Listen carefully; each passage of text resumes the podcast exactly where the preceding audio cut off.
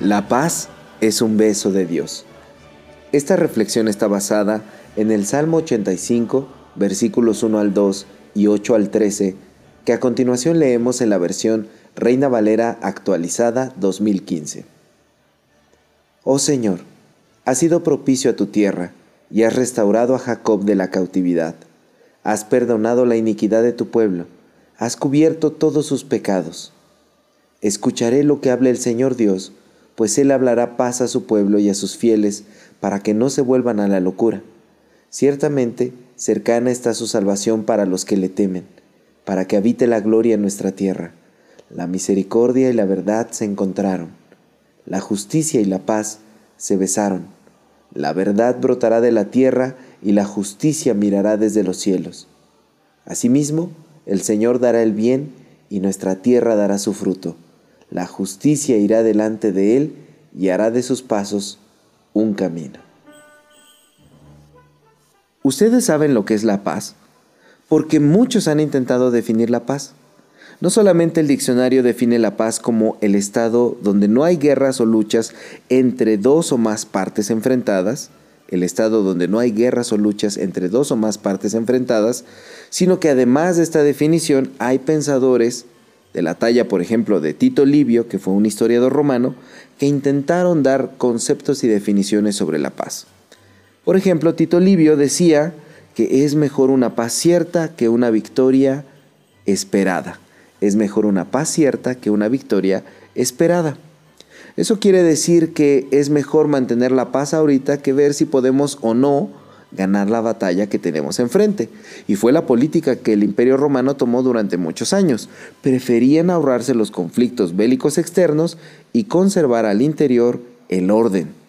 Para nadie es un secreto que durante 200 años se conservó lo que se llamó la Pax Romana.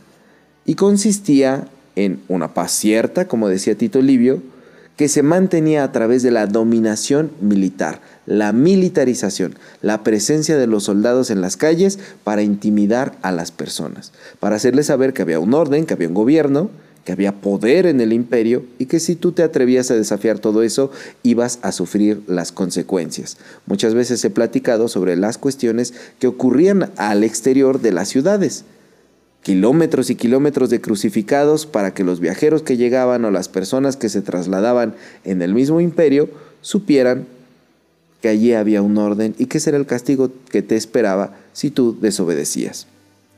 Entonces la definición de Tito Livio es bastante dudosa sobre la paz. Hubo otro pensador, Thomas Mann, que fue un escritor alemán que vivió entre los siglos XIX y XX, que tenían un mejor concepto de la paz.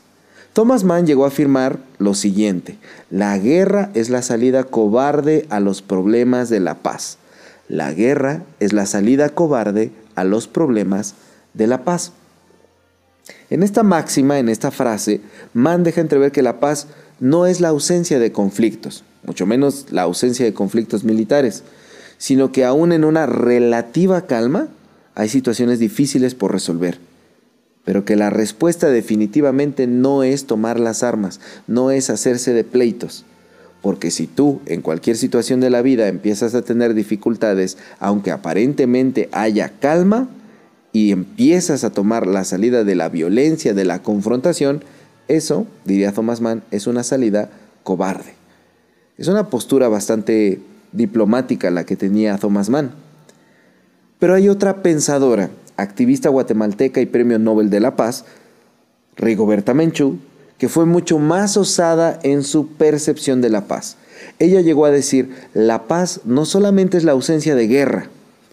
Mientras haya pobreza, racismo, discriminación, exclusión, difícilmente podremos alcanzar un mundo de paz. Qué fuerte, ¿no? La paz no solamente es la ausencia de guerra, sino que mientras haya pobreza, racismo, discriminación y exclusión, difícilmente podremos alcanzar un mundo de paz. Para Rigoberta Menchú la paz no solamente tenía que ver con batallas, con ejércitos, sino que además la paz es integral y abarca factores como la distribución de la riqueza, la distribución alimentaria, la erradicación de la xenofobia, la conservación de los valores éticos y la marginación de los sectores más pobres. Entonces, aunque nosotros, por ejemplo, en México podamos decir no tenemos conflictos con ningún país como en otros lados, mientras nosotros conservemos en nuestro estado, en nuestra nación, en nuestro país, situaciones de discriminación, de pobreza, de dificultades económicas, una ausencia de valores y la discriminación de un sector de la población, no estamos viviendo en un país con paz. Eso es lo que está diciendo Rigoberta Menchú y es bastante retador. Ella está elevando el concepto de la paz a un lugar que es mucho más difícil de alcanzar, porque ¿qué nación del planeta puede decir nosotros tenemos resueltas todas esas cosas? No, decía Rigoberta Menchú, mientras no haya eso, no hay verdadera paz. Y cuando elevamos el concepto de la paz a estos niveles, podemos preguntarnos, ¿cómo alcanzar ese nivel de paz? Y bueno, aquí es importante recurrir a otro pensador, Mahatma Gandhi, activista y líder pacifista, que llegó a trazar una aproximación de respuesta para esa pregunta tan difícil. Mahatma Gandhi dijo, no hay camino hacia la paz. La paz es el camino. No hay camino hacia la paz. La paz es el camino. Y con esto Mahatma Gandhi estaba afirmando que la respuesta no puede ser simplista, porque la paz no es un mero objeto que tú puedas alcanzar. La paz es una forma de vivir. Es un camino que debemos recorrer diariamente. Entonces, en palabras de Gandhi, no llegamos a la paz, creamos la paz vivimos la paz, andamos en la paz y así perpetuamos la paz. Y este concepto es mucho más grande incluso, ¿no? Llega a plantearnos que la paz es una construcción cotidiana. Y sin embargo, aunque no contradecimos estos conceptos que ya hemos dicho de los grandes pensadores de la humanidad, cuando llegamos hoy al texto bíblico, al Salmo 85, encontramos un concepto que va mucho más allá de lo que hemos dicho hasta ahora. El Salmo 85, versículo 8 dice, escucharé lo que hablará Dios, porque hablará paz a su pueblo y a sus santos para que no se vuelvan a la locura. Qué increíble lo que está diciendo el salmista. El salmista nos abre a la realidad de un panorama donde no niega que el ser humano participa en la construcción de la paz. Pero sí nos deja claro algo. La paz no proviene del ser humano. La paz proviene de Dios y en específico de escuchar su palabra. Escucharé lo que hablará Dios porque hablará paz. Y cuando hablamos de paz en el mundo bíblico, se utiliza el término hebreo shalom. Es un término que muchos de ustedes quizá pueden conocer. Shalom. Y shalom puede traducirse sí como paz, pero además shalom se traduce como abundancia, prosperidad, seguridad, tranquilidad, contentamiento, armonía, integridad, bienestar integral que abarca tanto el cuerpo, la mente, el espíritu, no solo a nivel individual, sino a nivel comunitario. Shalom es una palabra tan grande que la palabra paz es insuficiente para comunicar todas las ideas de lo que conlleva shalom. Pero en español tampoco tenemos otra palabra capaz de comunicar todo eso. Por eso tradicionalmente o comúnmente se traduce como paz. Entonces, cuando hablamos de la paz bíblica, la paz judía, la paz cristiana, la paz de Dios, hablamos de una paz que va mucho más allá de nuestras nociones, mucho más allá de los conceptos que los seres humanos, que los grandes pensadores que hemos citado, pudieron construir. Y por eso el salmista dice que la paz solamente puede emanar de Dios.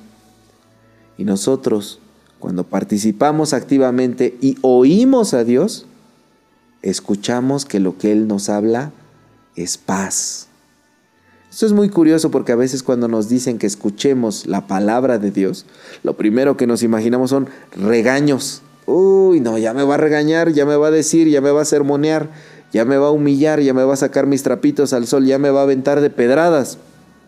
Pero no, la palabra de Dios nos da paz, nos habla paz, quiere hablarnos cosas que nos bendicen y que nos benefician.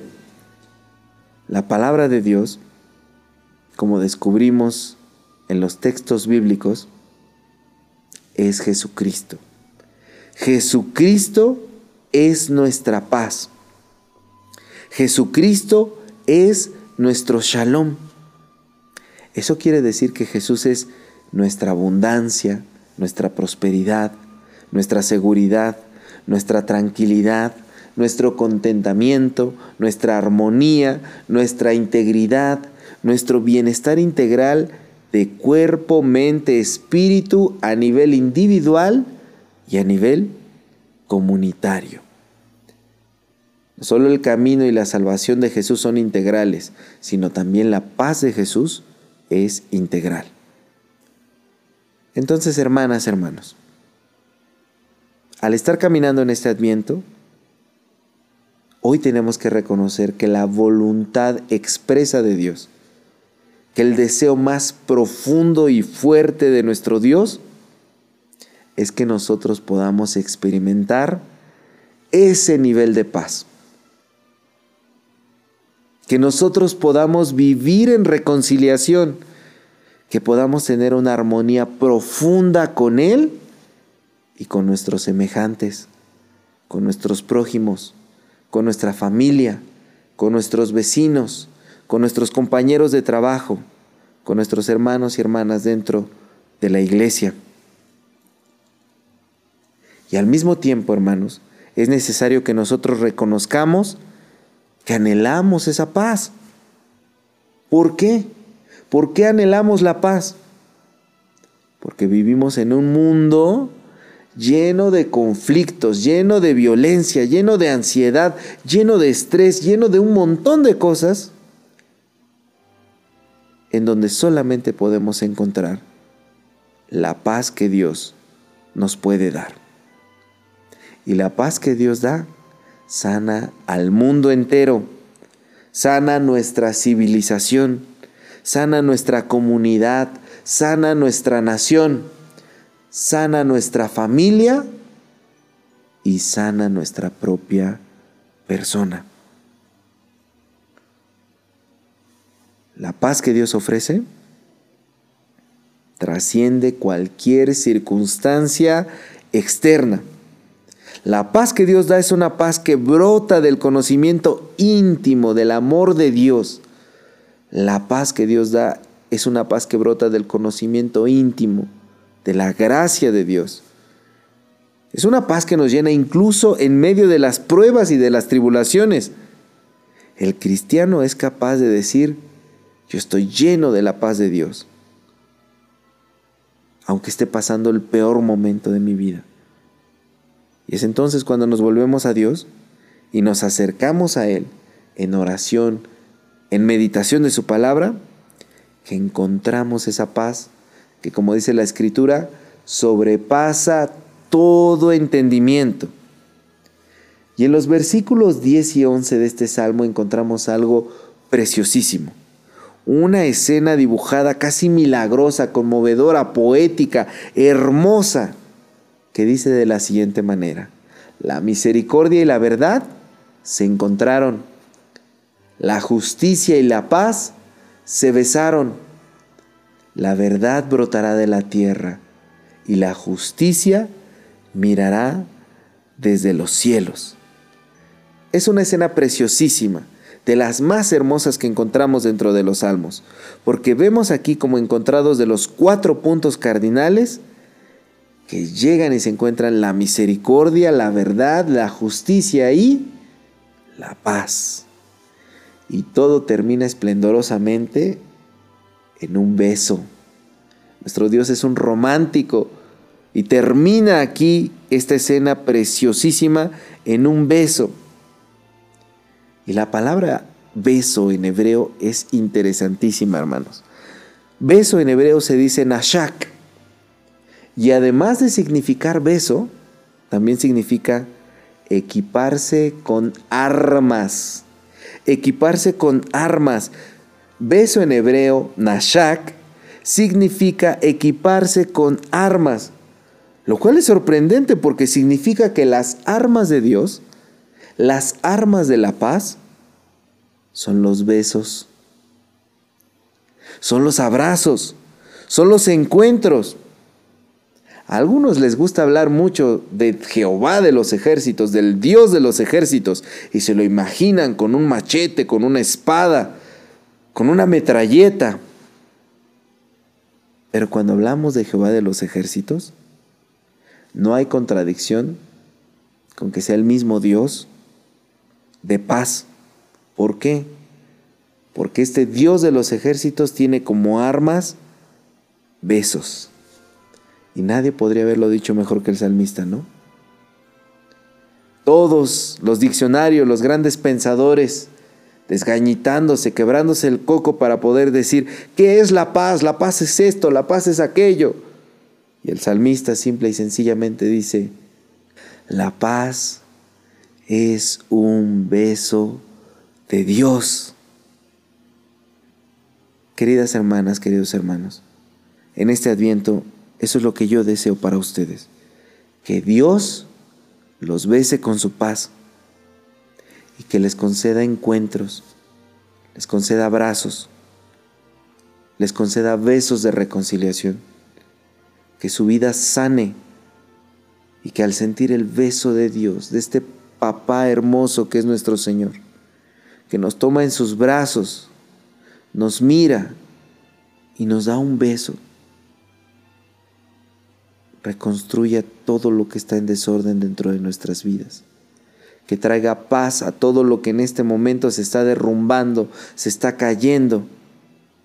Que traiga paz en esos lugares en donde el rencor y el odio nos está consumiendo, en donde los pleitos parece que no tienen solución, en donde las discusiones parece que no tienen para dónde ir, que allí sea la paz de Dios, sea el beso de Dios el que nos traiga la perfecta paz. Amén. Vamos a orar. Amado Dios de paz, tú que nos besas con tus labios preciosos, Señor, déjanos hoy sentir ese beso que trae confort al corazón, que trae consuelo al corazón, que trae sanidad a nuestras vidas y nos permite que nosotros podamos experimentar la paz que sobrepasa todo entendimiento. Señor, tú sabes que estamos conflictuados, que estamos en guerra, que nuestra cabeza a veces es un remolino de ideas, que nos cuesta trabajo quedarnos en paz, quedarnos quietos, que nos cuesta trabajo tener todo lo que necesitamos en nuestras vidas, un bienestar integral, Señor. Pero tú prometiste en tu palabra que tú serías nuestra paz, que tú eres nuestra paz que tú eres nuestra abundancia, nuestra prosperidad, nuestra seguridad, nuestra tranquilidad, nuestro contentamiento, nuestra armonía, nuestra integridad, nuestro bienestar, Señor, como personas, como comunidad, en todas las áreas de nuestra vida. Señor, hoy yo te ruego por mis hermanas y hermanos que están escuchando esta reflexión. Te suplico, Señor,